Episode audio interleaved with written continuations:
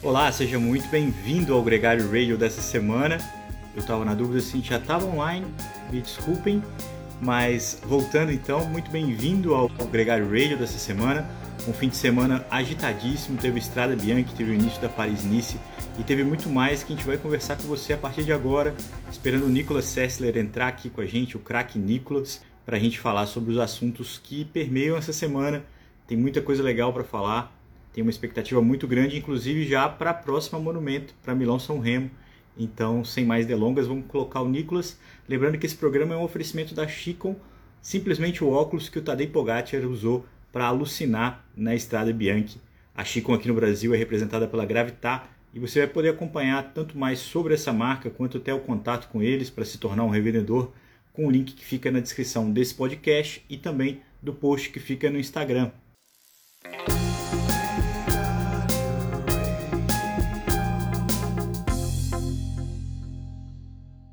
Fala, capitão. Como vamos? Tudo bom? Muito bem-vindo. O pessoal aqui não podia começar de outra forma, todo mundo já perguntando se Estrada Bianchi é um monumento. Esse foi, foi a corneta do fim de semana. Confesso para você que eu gastei bastante tempo. Sérgio Guita aqui com a gente, que sensacional. Sempre muito bem quisto, né, Nicolas? Ah, que bom ter você aqui mais uma vez. É, já começa com corneta, né? Dylan Monster que não, não le veíamos em la tele. Estava escondido colombiano, campeão colombiano no pelotão e deixou todo mundo armar, armar o tombo, armar a bagunça e ele só foi comendo pelas beiradas para terminar, terminar no top 10. Mas... Tava no meu Velo Games, Nicolas. Tava no teu Velo Games? Aí, ó, monstro. Ah, já, já vai da galera. Nicolas, foi, foi um fim de semana muito rico de ciclismo, né, cara? Valeu demais é, a forma e, e os cenários e tudo que aconteceu esse final de semana, tanto na Itália com a Estrada Bianchi, quanto nesse domingo com a Paris-Nice. Vamos começar falando da Estrada Bianchi. A gente teve a vitória do bicampeão do Tour de France, Tadej Pogacar, um pódio que teve também o Valverde e o Casper Asgreen. E a gente, por mais que faça aqui um podcast semanal, cara, às vezes faltam palavras para definir tanto um, tanto Pogacar quanto o Valverde, dois fenômenos do esporte, né, cara? A gente, tem, a gente é muito agraciado de poder assistir esses dois caras competindo, né? É, duas gerações que um podia quase ser pai do outro, né? É, se, se bobear, literalmente poderiam ser, né? O, o, o Valverde, que é uma, uma referência, né? E curiosamente, oposto ao Pogacar, já era muito bom quando era novo, mas ele começou a ganhar mais depois dos 30 anos de idade, né? Ou seja, nos é. últimos 10 anos, né, dos 30 aos 40, ele ganhou muito mais do que dos 20 aos 30, o que é curioso. O Pogacar, quem somos nós para colocar um limite na, na carreira desse cara? Mas ele já, desde uma idade super, super nova, já começa ganhando e, e arrematando por todos os lados, né? Semana passada a gente falou aqui sobre a vitória dele no AE Tour, a gente falou, cara, o que, que falta? O que, que... A gente já está assistindo esse cara mostrar o que ele é capaz. Né? A gente falou aqui do contrarrelógio do Tour de France do ano passado, do, da forma como ele via vencendo, de ter ganhado duas monumentos e tal. Nessa estrada Bianchi, ele não ganhou apenas uma prova muito importante. É, depois a gente pode entrar nessa corneta, mas eu estou evitando um pouco. Mas a forma como ele ganhou, né, cara? Atacar com 50 km para meta e levar até o final, e, e, de uma solidez muito grande de performance, né? Sim, não, foi uma verdadeira exceção. A gente estava até falando, brincando depois com o próprio Sérgio, o Vinícius aqui, e a gente olhando e fala, meu, lembra quando você corria juvenil, é, corria júnior, e você era claramente o cara mais forte, e você meio que brincava e falava, não, hoje eu vou atacar ali, sem querer, você olha para trás e fala, ih, tô sozinho. Ah, então vai mesmo, vou para frente e ver o que acontece. Parece que o Pogacar faz isso com, com o pelotão profissional. E, e mesmo falando com, com o Sérgio ali, falou, meu, ele faz parecer que seja fácil, né? Que ele está realizando algo muito mundano. Mas você pega, por exemplo, o Sérgio comentando que eles vinham revezando naquele pelotão do fundo ali, quando o Alaphilippe ainda tentava revezar e buscar tal, e que a Felipe olhava para ele, Sérgio, This is not possible. I'm doing the back with world champion and we are losing time. é, tô aqui rodando no que eu, na potência que eu fiz para o Mundial, para ganhar campeonato mundial, e a gente está perdendo tempo. Como pode uma coisa dessa? Então, é, vale lembrar que o que ele está realizando e a maneira como um Pogacar ataca e domina a corrida é algo que ele faz justamente os melhores do mundo parecerem parecerem amadores. E isso é realmente impressionante, né? É um mérito de quem é muito craque, né, Nicolas? Parece fácil, né? É, a gente já falou disso aqui outras vezes também. É, é sempre legal recapitular e, quem escuta a gente sempre vai acompanhar. É, parece fácil. Parece que o cara, 50 km para meta, ele, no, no, final do topete, ele estava mais rápido que os outros, desceu mais embalado e foi embora. É, é, é, parece que os caras deram uma dormida. Assim, a sensação é de que ninguém tinha como buscar. E, e não é isso, né? O cara andou mais rápido do que um pelote razoavelmente significativo, como você mesmo disse, o campeão mundial. Ali, né, o, o teve um acidente sério antes dessa, desse ataque, e, e a gente não o Alaphilippe, por exemplo, estava um pouco debilitado em função desse tombo, mas uh, o Benu abandonou e tudo mais, mas Bom, eram caras muito bons. É, na, no, nesse tombo, né? Quem não viu as imagens, é, foi agora sabendo depois o que o que rolou, mas foram muito impressionantes, né? As próprias fotos, tem uma foto do Tim De Waller com Ala Felipe de ponta cabeça, bicicleta não sei quantos metros acima do por, por cima, né? E foi impressionante porque caiu o pelotão inteiro, né? É, praticamente, ou 60% do pelotão, inclusive o próprio Pogacar, né? Caiu nesse mesmo nesse mesmo tombo. É. O, a gente vai voltar a falar sobre o Pogacar porque ele está correndo a Tirreno Adriático, que larga nessa segunda-feira, e ali ele vai ter um confronto com o pódio do Tour de France, o Carapaz, o Vindiga, inclusive o, o, não, não concorrendo com ele, mas falando em pódio do Tour de France, o Marc Cavendish também vai estar na prova. Então, literalmente, quem subiu no pódio do, do Tour de France vai estar nessa prova. E também vai estar o menino Renko, é uma referência. E o tão aguardado embate com o, o Primus Roglic, com o Wout van Aert, com esses caras, vai acontecer na Milão São Remo, que é daqui a duas semanas. E eu já não sou mais capaz de falar que não tem o perfil dele. Mas a gente volta a falar disso.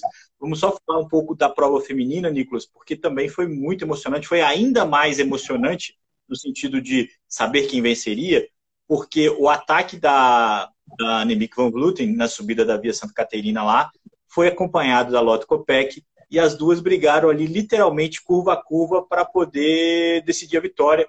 Foi até uma espalhada aqui, uma espalhada ali, quem entrava na frente, a gente viu a vitória da Van Vluten contra a Demi Vollering é, semana passada. Ela fez a curva final na frente, isso foi diferencial. Nessa elas trocaram de posição, foi no fio do bigode e a vitória ficou com a campeã belga, com a Lotte Kopeck. Uma, uma prova muito emocionante e que não viu o favorito vencer. É sempre é, é, ainda mais, é um ingrediente a mais quando isso acontece, né? Tipo, de surpresa. Porque eu, quando. Até pensando numa análise, né? É, eu escrevi um texto essa semana para o jornal da IQ, justamente analisando a força individual versus a força da equipe né, no ciclismo e como isso poderia fazer uma diferença. E, e falho meu, eu não, eu não considerei, por exemplo, a própria correlação das meninas, mas se você for olhar na própria Estrada Bianca feminina, é justamente isso, né? É, você fala, não venceu a favorita, mas peraí, venceu da equipe favorita, né? A SD Works é uma equipe claramente forte, em que através do trabalho de equipe e colaboração entre todas as integrantes, elas conquistam o resultado. Talvez elas não tenham uma peça tão forte como é a Annemiek van Vleuten da Movistar. Porém, ela é famoso união faz a força. Qual é. leva a em cada uma das situações é, é, a ser visto. Na semana passada, na Bélgica, a Annemiek conseguiu é, se sobressair perante essa força. Aqui na Estrada Bianchi, a gente viu que elas conseguiram, através de um jogo de equipe, é, jogar as cartas de uma maneira melhor para cima da, da Annemiek. E você vê isso claramente, Nicolas, porque a Demi Vollering, que perdeu para a Van na semana passada, ela fez muito esforço para bagunçar o pelotinho, que estava ali chegando na parte mais... Acabou os esterratos, ela resistia, ela chegava no grupeto, ela atacava, aí quando o, o grupo reagia, é, ela ficava para trás, ela voltava, e isso ela fez umas três, quatro vezes, e com certeza é, fez pela equipe, né? Fez para deixar ali instável o grupo, que é, a gente sabe o quanto que isso é importante.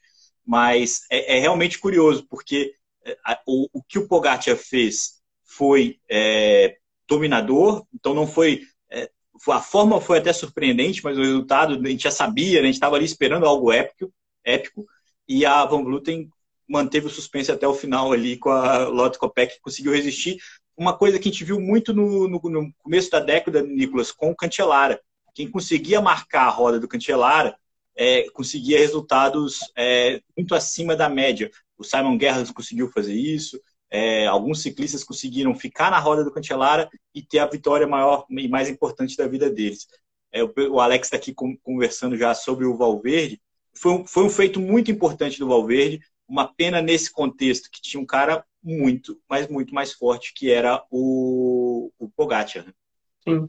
É, em algum momento, até assistindo a, a corrida depois, eu achei, pô, é um pouco distante, né, para se atacar com 50 quilômetros, né? A gente fala muitas vezes, não existe um super-homem, é, ataque super-homem, e mas o, a, o que acontece é que realmente todos ali no fundo é, não, não tinham uma força clara control, sendo capaz de controlar. E, e o estilo das estradas de uma estrada Bianchi, também tem que ser dito, favorecem é, o tipo de movimento que a gente viu do, do Pogatti. Por quê? São estradas sinuosas, curva, sobe, desce, tombo, vento cruzado, vira, breca, arranca, vira, breca, arranca.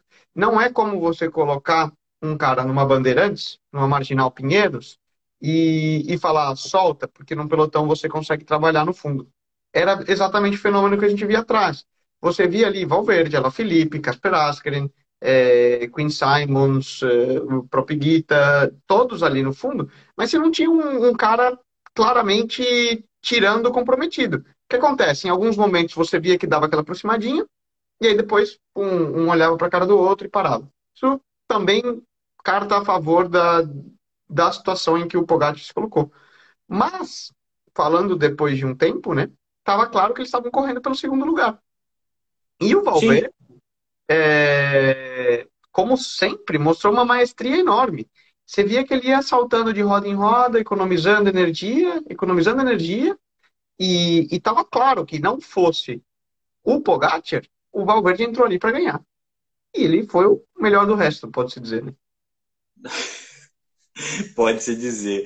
O, o, o, Nicolas, e aí vamos entrar um pouquinho na parte da corneta, porque a organização da, da prova lançou o release pós-etapa, falando que essa é a terceira monumento que o, que o Pogacar ganha. O ano passado ele ganhou a Lombardia, ganhou a Liège, e a, a organização, a RCS, deu esse passo é, assumindo que a, a Estrada Bianchi é um monumento.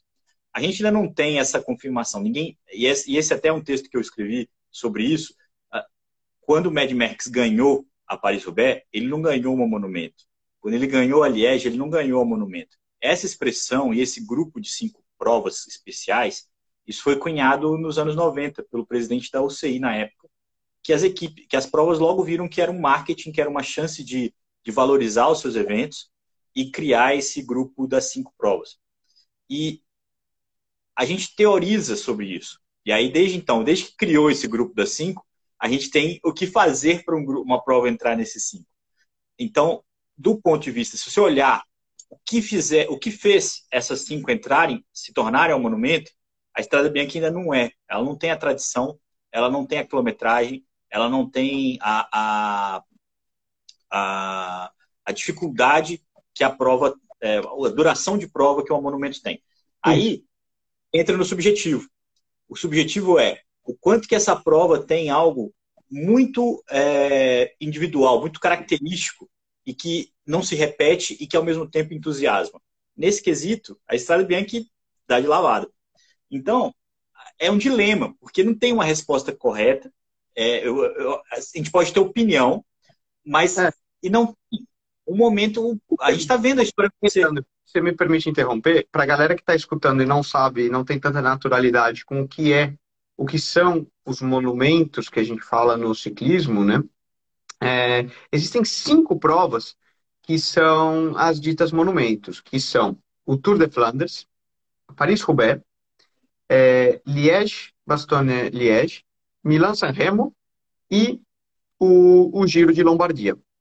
Por que foi dada a elas essa característica de, de, monumento, de monumento, como você mesmo mencionou? Primeiro, tradição e prestígio da prova. São provas centenárias, né? Giro de Lombardia já tem mais de 100 anos e todas giram aí beirando essa época. São provas que iniciaram com o ciclismo lá atrás, em 1900 e, e poucos, e praticamente nunca deixaram de, de, ser realizadas, com exceção da guerra, tal, Covid, no caso da Paris-Roubaix.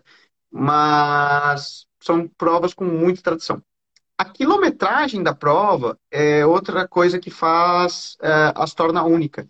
Todas as monumentos estão por cima dos 250 quilômetros é, de prova. Milan-San Remo batendo na casa dos 300. A própria UCI define uma lei na, nas leis de, de prova que nenhuma prova pode passar de 250 quilômetros. Uma prova de um dia. É, a, até 300 só com exceção. Uma prova ponto 1 e ponto pro não pode passar de 250 quilômetros, Leandro. É, de certa forma, defendendo a característica dos monumentos. O Mundial é a única exceção, né? É, por ser o Mundial, que por si só também leva todo um, um respeito. Isso faz a, essa dúvida, né? O, o que transforma uma prova num dito monumento, numa prova mítica? Vamos, com, vamos comentar assim. Será que é realmente a tradição, o nome da prova, a quilometragem, a dificuldade, é, o, o, ter algo diferente, né? Como vamos pensar num Tour de Flanders, num Paris-Roubaix, é, e levanta todo esse, todo esse debate. Essa resposta não tem, Nicolas, porque até mesmo dentro do, das que não são, das que são clássicas e não são monumentos, você tem esses requisitos sendo preenchidos por Gent-Wevelgem, por, é, por várias outras provas, é, tão, tão centenárias quanto, tão importantes quanto. E aí, a, eu até falei, prometi que eu ia fazer essa brincadeira aqui. Se você pegar os últimos quatro campeões da, da Estrada Bianchi, né?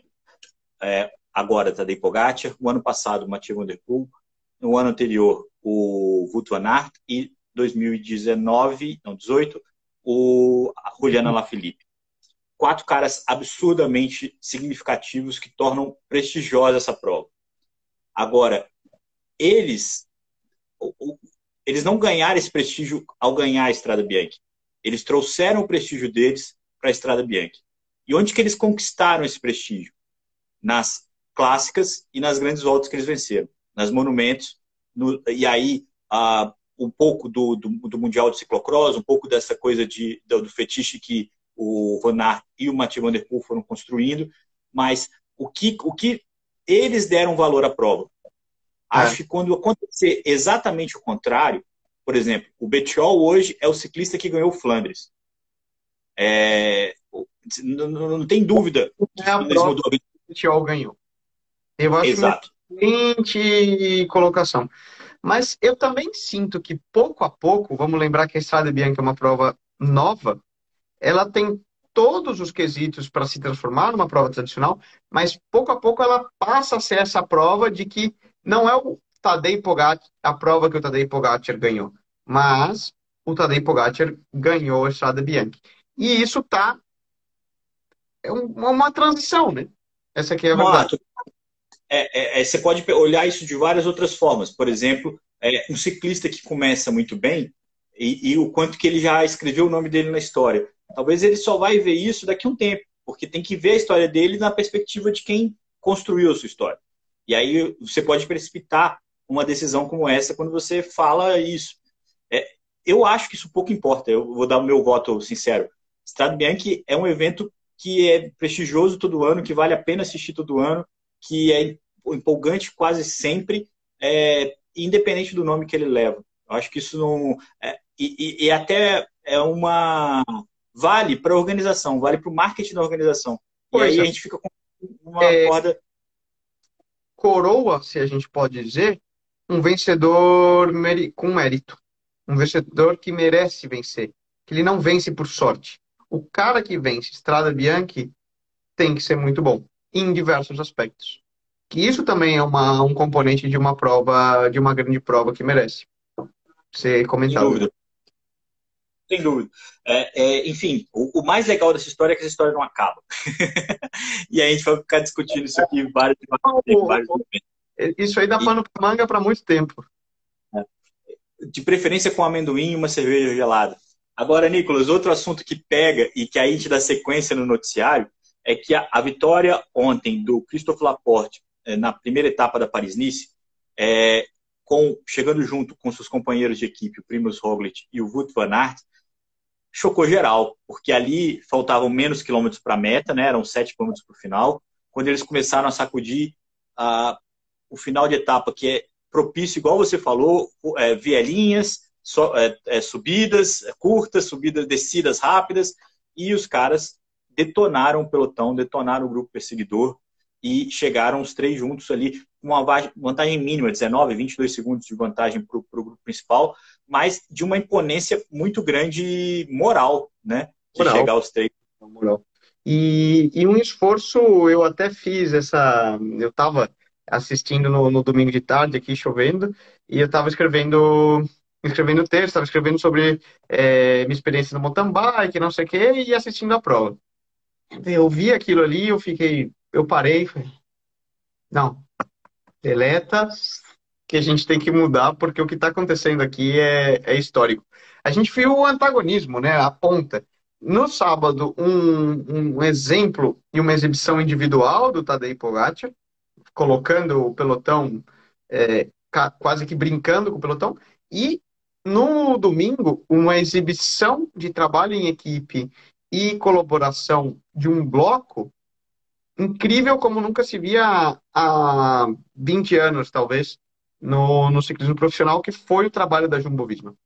O trabalho da Jumbo Visma, importante ressaltar, Leandro, não, não é somente é, a fotinho dos três cruzando a linha de chegada com Christophe Laporte em primeiro. É, aquilo ali é só a cereja do bolo.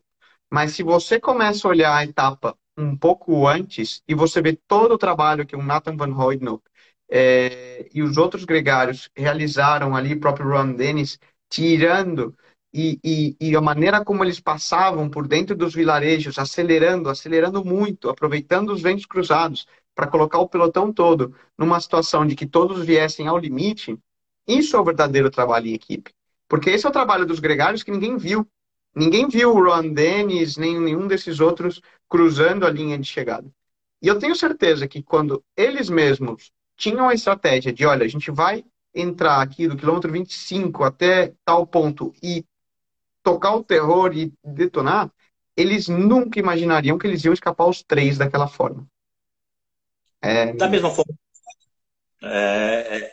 E aí, desculpa te interromper, mas eu queria que você, a sua opinião, porque é um sinal de força, tanto do Pogacar quanto da equipe Jumbo Visma, de que tem uma, um motor maior, ou é um sinal de ousadia do ponto assim, cara, eu não preciso esperar o final, eu não preciso esperar a última subida, vamos arriscar, vamos tentar.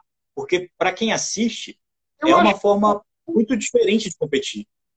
Eu acho que é um sinal de caráter. É um sinal de vamos entrar e vamos aproveitar qualquer oportunidade. Porque eles já tiveram essa experiência e estão aprendendo a competir que a prova pode se definir por 10 segundos. Por 5. Como eles perderam o Tour de France para o Pogacar, né, num contrarrelógio. E onde a gente puder é, armar uma emboscada, eu acho que eles nunca esperavam que eles iam escapar os três. Eles esperavam que talvez passasse um grupo de 10, 12 e que nesse grupo de 10, 12 você tivesse alguns caras da classificação geral que ficassem cortados.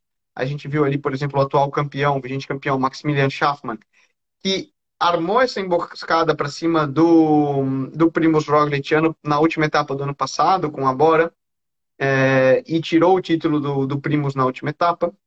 A gente viu o Schaffman perdendo tempo, que ele viu cortado. E eles sabendo que era uma situação técnica onde eles poderiam colocar pressão, eles jogaram essa carta. É... Decisão estratégica.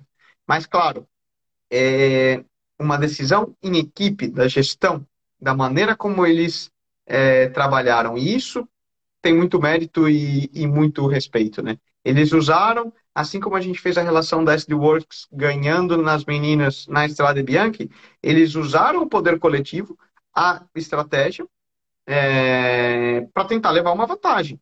No final das contas, é como um joguinho de, de war ali, né?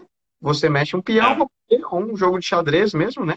Na medida que você mexe um peão, um peão para cá, um peão para lá, você tem que ver qual vai ser a reação do teu, dos teus componentes, dos teus concorrentes, né?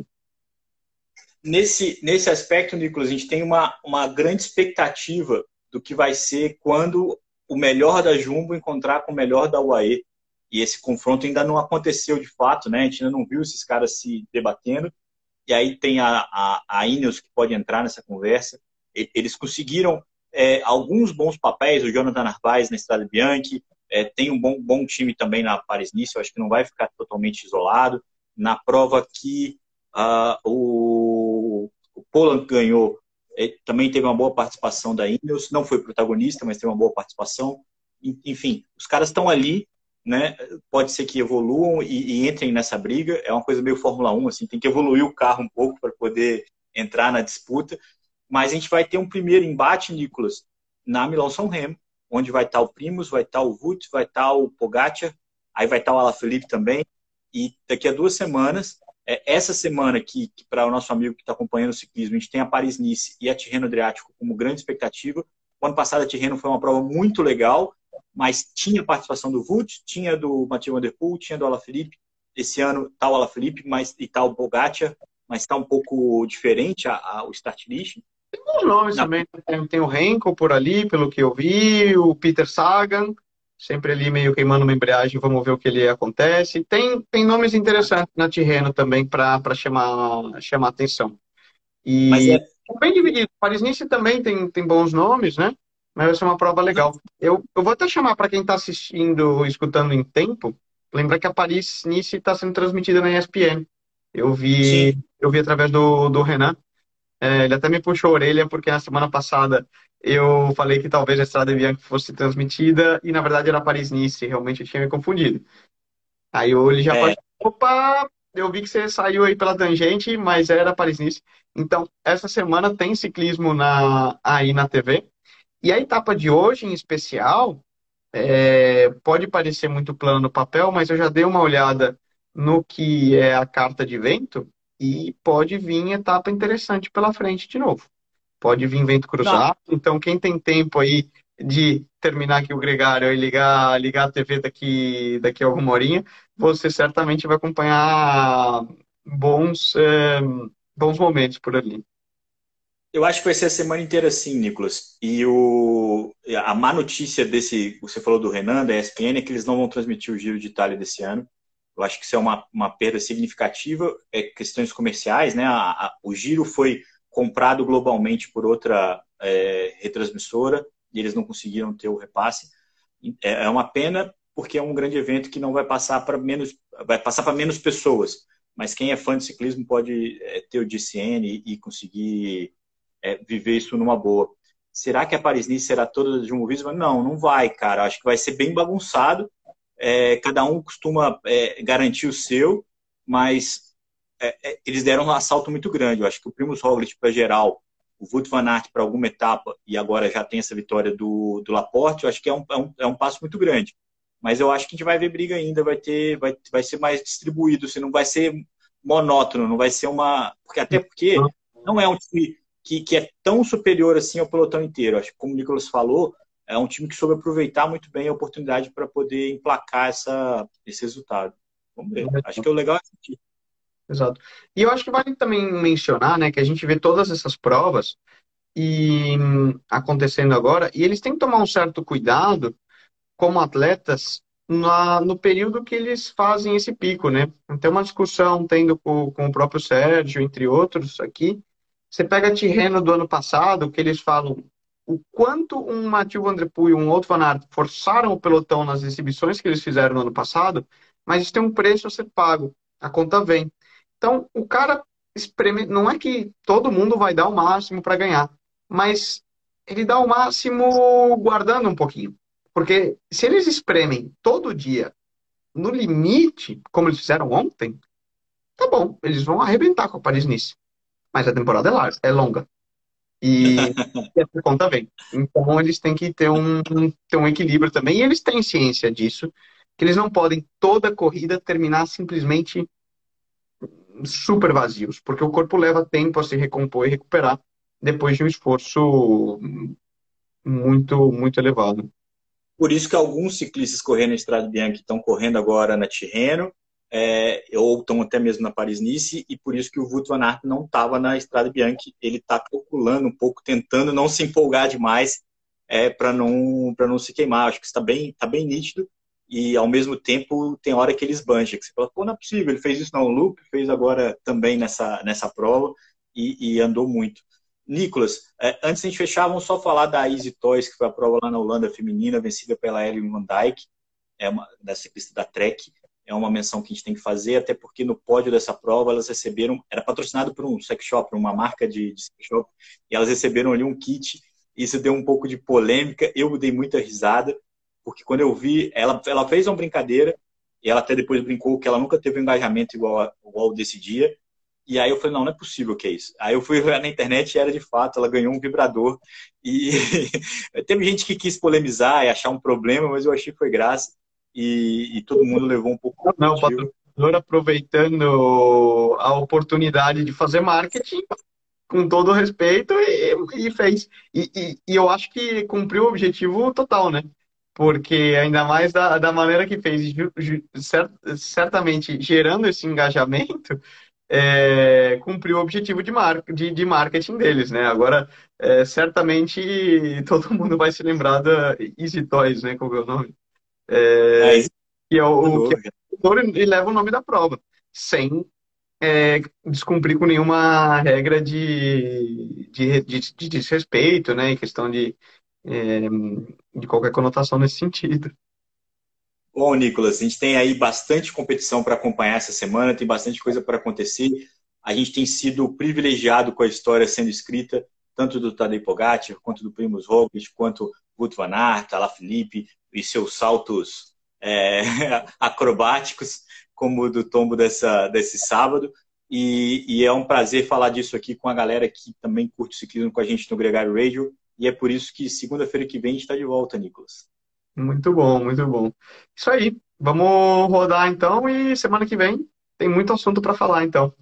Um grande abraço para todo mundo. Quem não ouviu a gente aqui ao vivo no Instagram pode acompanhar a gente tanto no nosso, no nosso podcast, no feed do podcast, tanto no Gregário Cycling quanto no Radio e também no nosso novo canal no YouTube. Está bombando por lá. Se você gosta de acompanhar as coisas no YouTube, passa a acompanhar também a gente. Está uma transição, a gente espera até entrar com, com imagens é, melhores em breve, mas por enquanto a gente está subindo os áudios por lá também. Lembrando que amanhã o MTB Pass completa um ano de vida, a gente vai fazer uma live, tem notícia boa para contar. A gente espera você amanhã, no final da tarde, com a gente aqui da Gregário Cycling do MTBPS, comemorando um ano de história. Nicolas, um abraço.